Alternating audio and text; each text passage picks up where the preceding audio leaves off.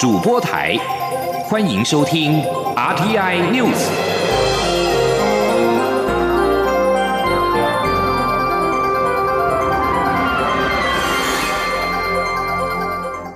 听众朋友您好，欢迎收听这节央广主播台提供给您的 RTI News，我是张顺祥。美国国务卿布林肯十一号关切中国对台湾进逼。中共隔天仍然是派出二十五架军机扰台，创下单日架数新高纪录。美国国务院十二号对此表达关切，并再次呼吁北京停止在军事、外交以及经济上施压台湾。美国国务卿布林肯十一号接受美国国家广播公司电视节目《会晤新闻界》的专访。关切北京对台湾采取侵略性越来越强的行为，升高台湾海峡情势。不过，台北时间十二号，中共仍然是派出二十五架的共机。面对共机扰台的架数再创新高，美国国务院一位不具名发言人十二号以背景的方式回复中央社记者表示。美方注意到中共在区域内持续进行恫吓的模式，包括针对台湾，而且对此感到关切。这名发言人再次敦促北京停止在军事、外交跟经济上施压台湾，并改与台湾进行有意义的对话。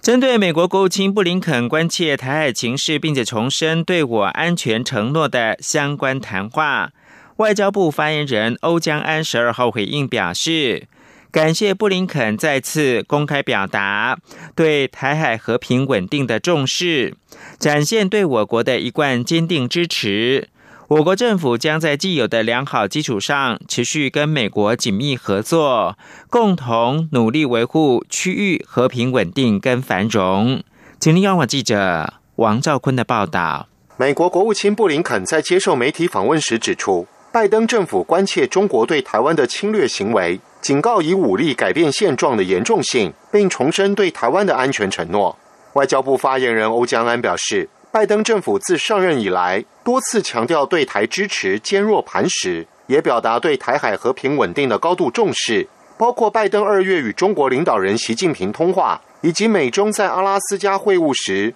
都曾表达对台海情势及中国对台挑衅行为的高度关切。欧江安说：“我国政府将在既有的良好的基础之上，我们会持续跟美国来紧密合作，共同努力来维护区域的和平稳定跟繁荣。”另一方面，关于媒体报道加拿大哈利法克斯国际安全论坛因有来自加拿大政府的压力，而未能将年度马凯国际领袖奖颁给蔡英文总统，欧江安回应指出。外交部与哈利法克斯国际安全论坛一直保持密切联系。我方相信，若论坛确实有意颁奖蔡总统，将是对蔡总统及台湾人民在抗疫及民主的一项肯定与殊荣。欧江安说：“但是基于民主理念以及对于论坛的尊重，我方对于论坛颁奖的结果表示尊重。”欧江安表示，台湾与加拿大关系友好，是共享民主、法治及人权价值的理念相近国家。我国基于这些共享价值，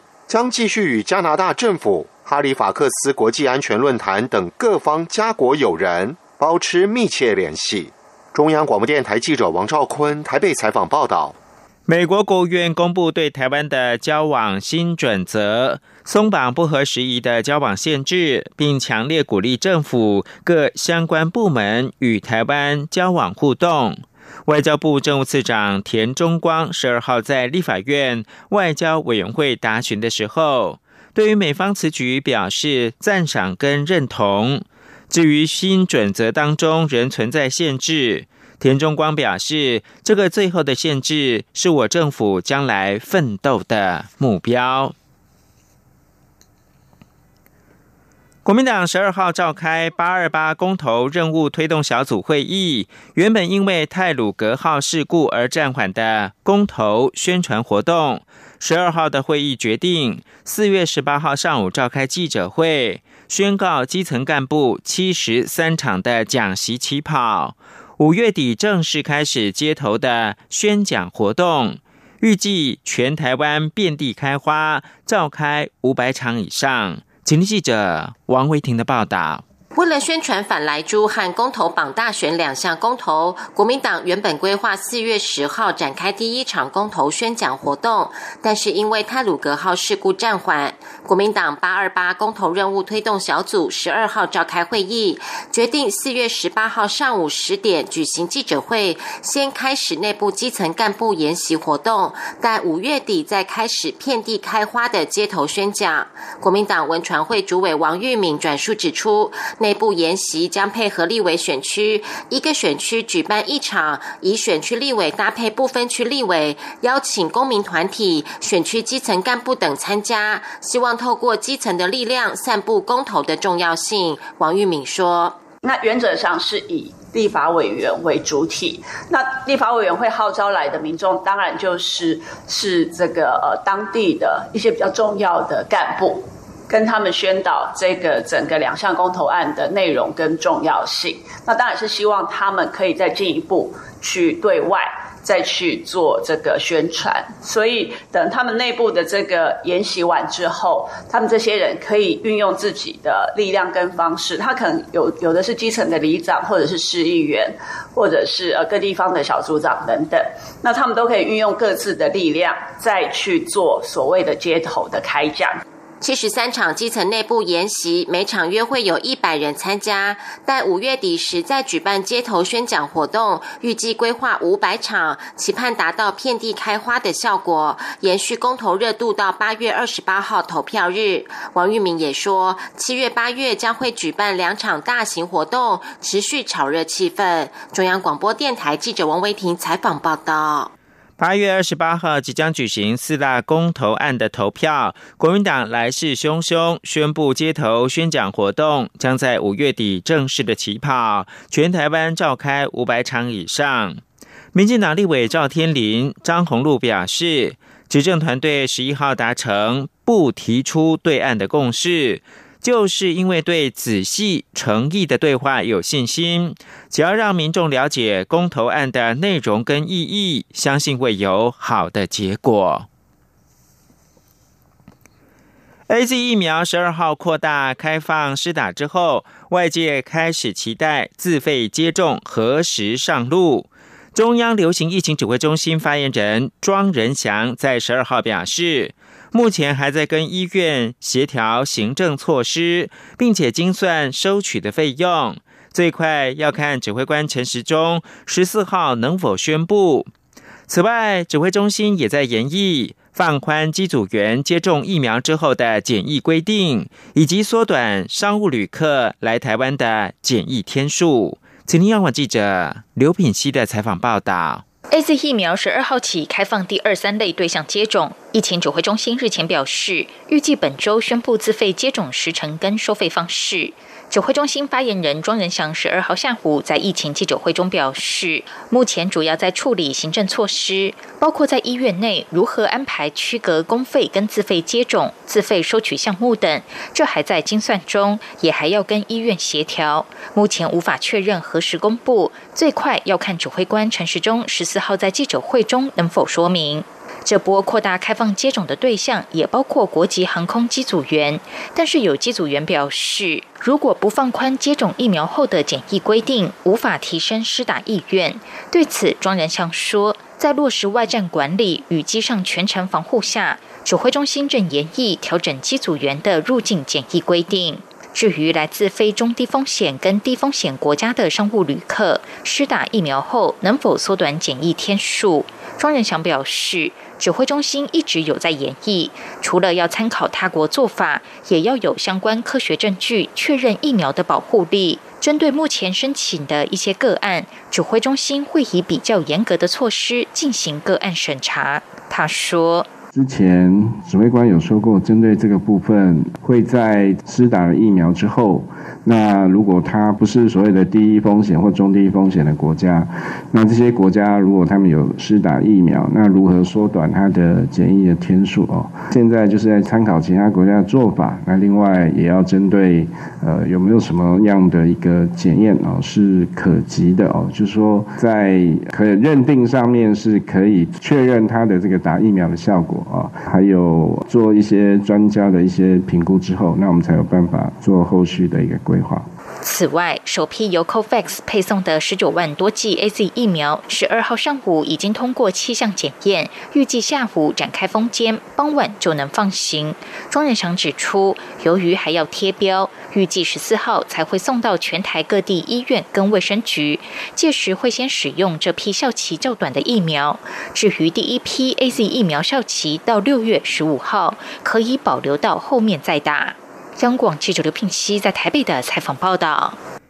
因应台铁泰鲁格号事故，卫福部设立捐款专户。卫福部次长李丽芬十二号晚间举行记者会，宣布专款管理跟监督委员会的开会共识，初步会将善款用于七大项目，而且超过三分之一以上的款项必须用在罹难者家属生活扶助金。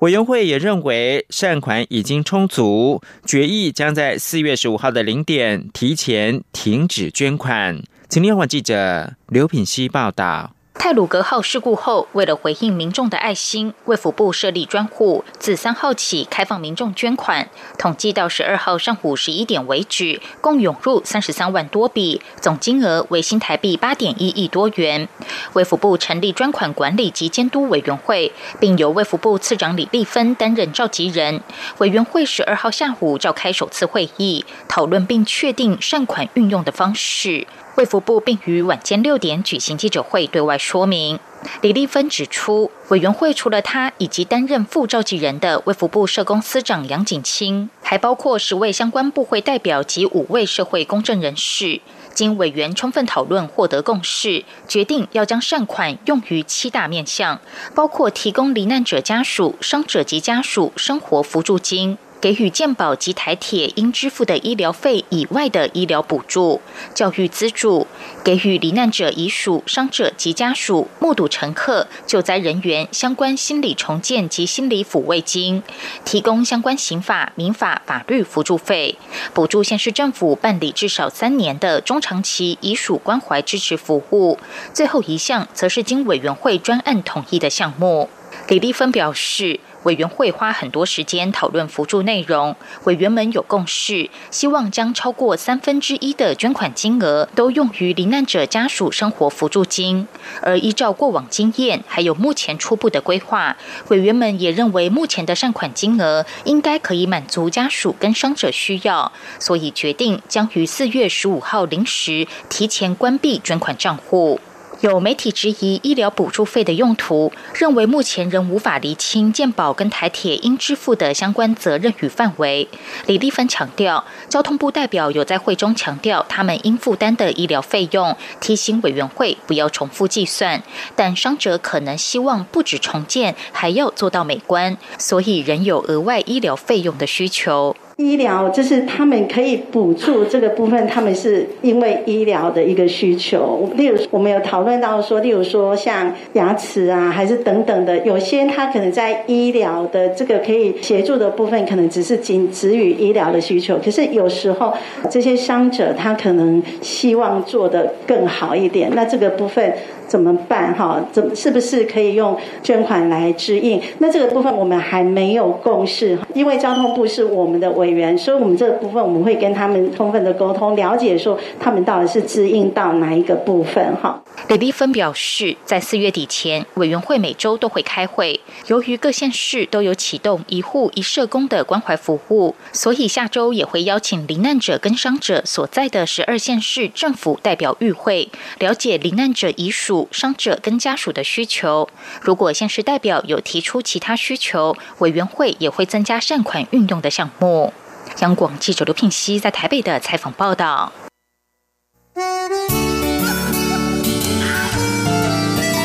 是阳光穿透了世界之窗，是阳光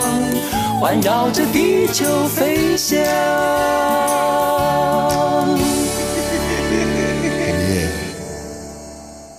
现在是台湾时间清晨六点四十四分，又过了四十四秒。我是张顺祥，继续提供新闻。白宫十二号召开半导体执行长峰会，台积电、三星、英特尔等十九家的公司高层受邀。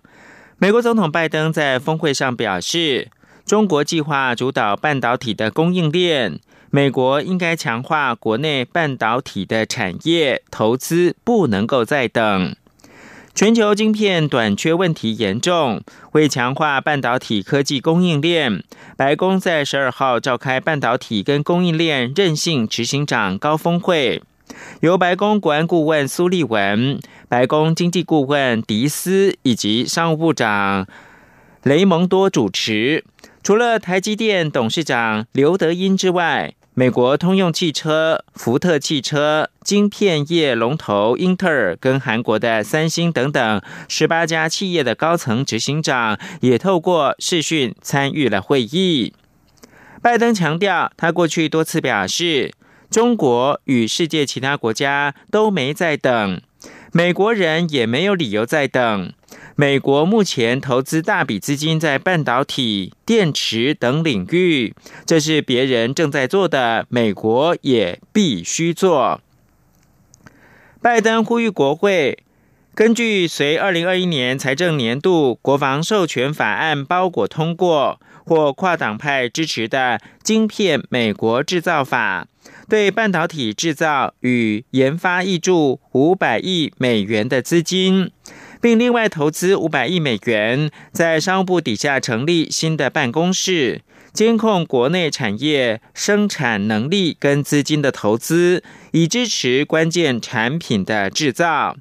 而白宫发言人沙奇则表示，会议只是讨论短期跟长期解决方案的一环，他不预期会中会做成任何决定，或者是有相关的事项宣布。新闻焦点回到台湾。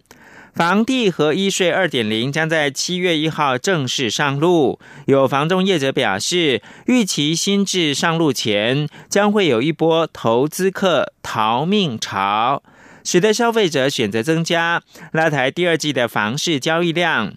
不过，对于溢价空间是否因此增加，房仲认为相当有限，约莫总价的百分之三到百分之五。另外，也有房仲表示，若卖方获利新台币百万元，让利的空间最多在十万元以内，对总价影响不大。央广记者谢嘉欣报道。立法院日前三读通过房地合一税二点零修法草案，新制规范二零一六年后取得的房地预售屋及特定股权交易，若是在持有两年内出售，税率为百分之四十五；而超过两年未满五年售出者，税率则由原先的百分之二十拉高至百分之三十五。预计七月一号起新法上路。政府先前已寄出多项措施打炒房，如今房地合一税二点零正式定案，房仲业者认为新制对持有超过两年未满五年的投机客、自产族群杀伤力最大。预估新制上路前，市场会出现一波获利了结或是逃命潮，且当前买方自住刚性需求仍在，甚至还会有预期捡便宜的心理。第二季交易量有机会再往上成长。永庆房屋。协理谢志杰预估，Q2 交易量可望年成长一到两成。台湾房屋集团趋势中心执行长张旭兰则认为，会较上一季成长两到三成。不过新制上路后，两家业者都认为第三季交易量应会下滑。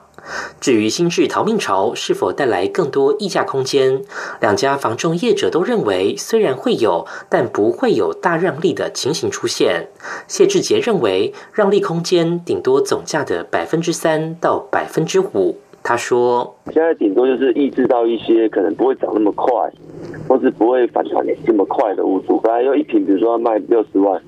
好，或是卖六十五万。那如果说没有黄金合一的话，可能有一些人还是会坚持卖六十五七。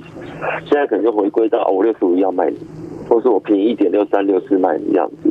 大概这种感觉，也不会哦一层哦六六十五的行情变六十万卖，倒倒是没有这样。张旭兰指出，房地合一税毕竟是获利才课税，屋主没有必要赔售。新制上路前的逃命潮，对于市场价格的波动不至于太大。例如旧制交易每赚一百万，持有二到五年的屋主税金为二十万元，新制则是三十五万元。对卖方而言，让价幅度顶多十万元，对总价的影响有限。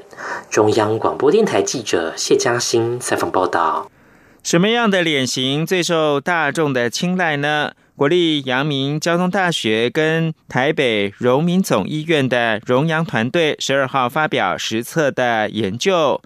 当脸部两侧下颚骨角跟颧骨的距离比例越接近百分之七十五，就是多数人普遍认为最美的瓜子脸；假如比例大于百分之八十三，就有可能被视为国字脸。陈国伟的报道。人们正面脸型从上到下向内收敛的幅度大小，涉及到看起来是像瓜子脸还是国字脸。荣阳团队透过科学方法评估台湾民众对不同脸型的感受度。阳明交大牙医系兼任助理教授吴姿颖表示，他们以团队一位女性成员的脸型为基准，依照两侧下颌骨角与颧骨距离的比例，将照片中的脸型调成八种不同的收敛幅度。数字比例越高，代表脸型越方正。越低则下巴越尖。受访者主要是大学生、医生和病患，所以我们就选了单纯一个人的脸，然后用 Photoshop 去做一个模拟。首先，先把这个人的上中下颜面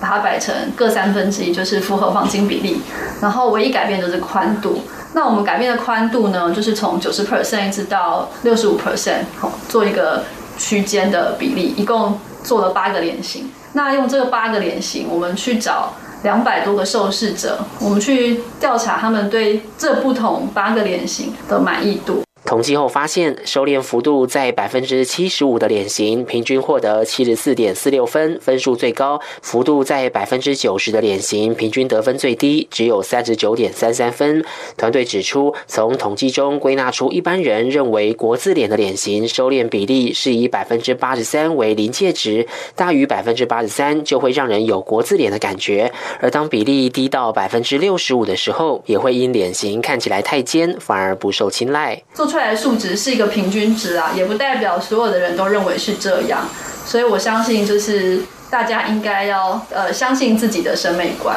那不一定要盲目的追从这个平均值。台北荣总口腔颚面外科主治医师吴正宪强调，美是一种很主观的感觉，美感也会随时代有不同定义，所以重点是每个人要对自己有自信心，自然而然就会散发出气质美。中央广播电台记者陈国伟台北采访报道。英国哈利王子据传十一号已经飞抵到英国，将参加十七号祖父菲利普亲王的葬礼。他的妻子梅根因为怀孕，遵从医嘱没有同行。这将是哈利王子在接受备受争议的欧普拉专访之后，首次跟家人面对面。在英伦举国哀悼的此刻，不少人衷心期盼这场葬礼能够为皇室修补关系。带来契机，请听以下专题报道。一起听世界，欢迎来到一起听世界，请听一下中央广播电台的国际专题报道。今天的国际专题要为您报道的是哈利王子千里奔丧，祖孙情牵两场世纪葬礼。英国菲利普亲王在六号与世长辞，他的葬礼将在十七号举行。而出走王室远在美国的哈利王子，已经在十一号返国，要见祖父最后一面。而这是自从哈利在去年三月三十一号正式的卸下了英国高阶王室成员身份之后，一年多以来首次回到英国。同时，这也是自从他和妻子梅根接受了美国名嘴欧普拉的专访，大爆皇室内幕之后，首度的和他的家人至亲见面。他在欧普拉的专访当中和梅根怒控王室的种族主义，还说他的父亲查尔斯王子和哥哥威廉王子是被困在不快乐的王室生活当中。不过，在菲利普亲王过世之后，包括《纽约时报》还有《浮华世界》等媒体都在报道中关注这一场哀伤的葬礼能不能够成为治愈王室裂痕的契机。特别是争议主角之一的塞萨克斯公爵夫人，也就是梅根，因为有孕在身而没有和丈夫同行。说到哈利和菲利普亲王这一对皇家祖孙的情谊，最为外人所知的就是一九九七年戴安娜王妃出殡的时候。菲利普亲王陪着年幼的孙子，当年十五岁的威利，还有十二岁的哈利，走在西敏寺外送别母亲的一幕。威廉王子曾经在二零一七年坦诚，当年让他们陪着母亲的棺木从肯辛顿宫走到西敏寺并不容易，而这是家族的集体决定。标准晚报则是指出，当时要这么做是有争议性的，而心疼这对兄弟的菲利普亲王告诉他们。如果你们要走，我陪你们走。尽管哈利的非洲裔美国籍娇妻梅根·金报在她怀孕期间，有王室成员曾经讨论宝宝出生之后的肤色会有多黑，同时声称他的儿子雅契因为身为有色人种而没有办法获得王子头衔，引发了英国王室危机。但是哈利随即就表明，他的祖父母跟此事无关。也显示出他极力想要保护这两位老人家不被伤害。虽然历经了出走海外以及大爆家务私事的风波，让哈利和家族的裂痕扩大，但是他在接受名嘴科登访问的时候透露，他和祖父母仍然会透过电话和 Zoom 保持联络，还笑着说，菲利普亲王不会退出 Zoom 通话，所以说完再见之后，就会直接的用力盖上他的笔记型电脑。无论如何，对哈利来说，这趟回家奔丧注定是一场感性，而且可能是痛苦之旅。孵化世界报道，在著作中探讨这对兄弟关系的作家莱西，他认为，如今威廉和哈利将能够重建起一种人际关系。祖父的葬礼很可能可以提供机会，而如果他们想要的话，梅根缺席的事实实际上将会有很大的帮助。就和平凡人的家庭一样。眼泪、拥抱、共同的回忆，以及一场心痛的葬礼，往往能够拉近亲人的距离。皇室家庭应该也是如此。英国皇室历史学家朱诺他就表示，哈利回家了，也会和哥哥见面。或许祖父的辞世能够带来和解。以上专题由吴宁康撰稿，还请请播报。谢谢您的收听。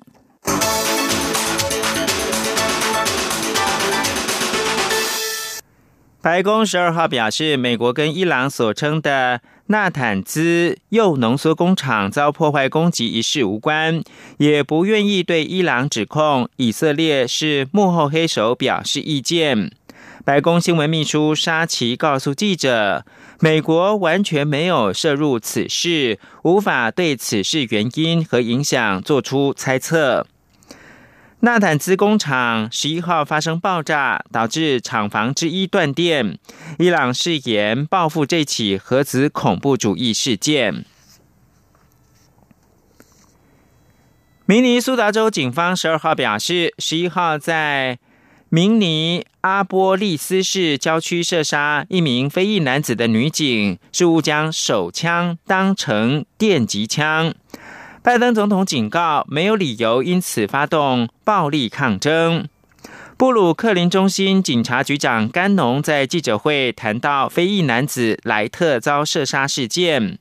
此事使当地因另外一件非裔男子弗洛伊德遭警察压颈致死案的开审而紧张的气氛更加严重。拜登十二号表示，他已经和明尼苏达州当局谈论过这名二十岁非裔男子遭到射杀的事件，并说联邦资源已经送到事发地区，可以用来维持平静。以上新闻由张顺祥编辑播报。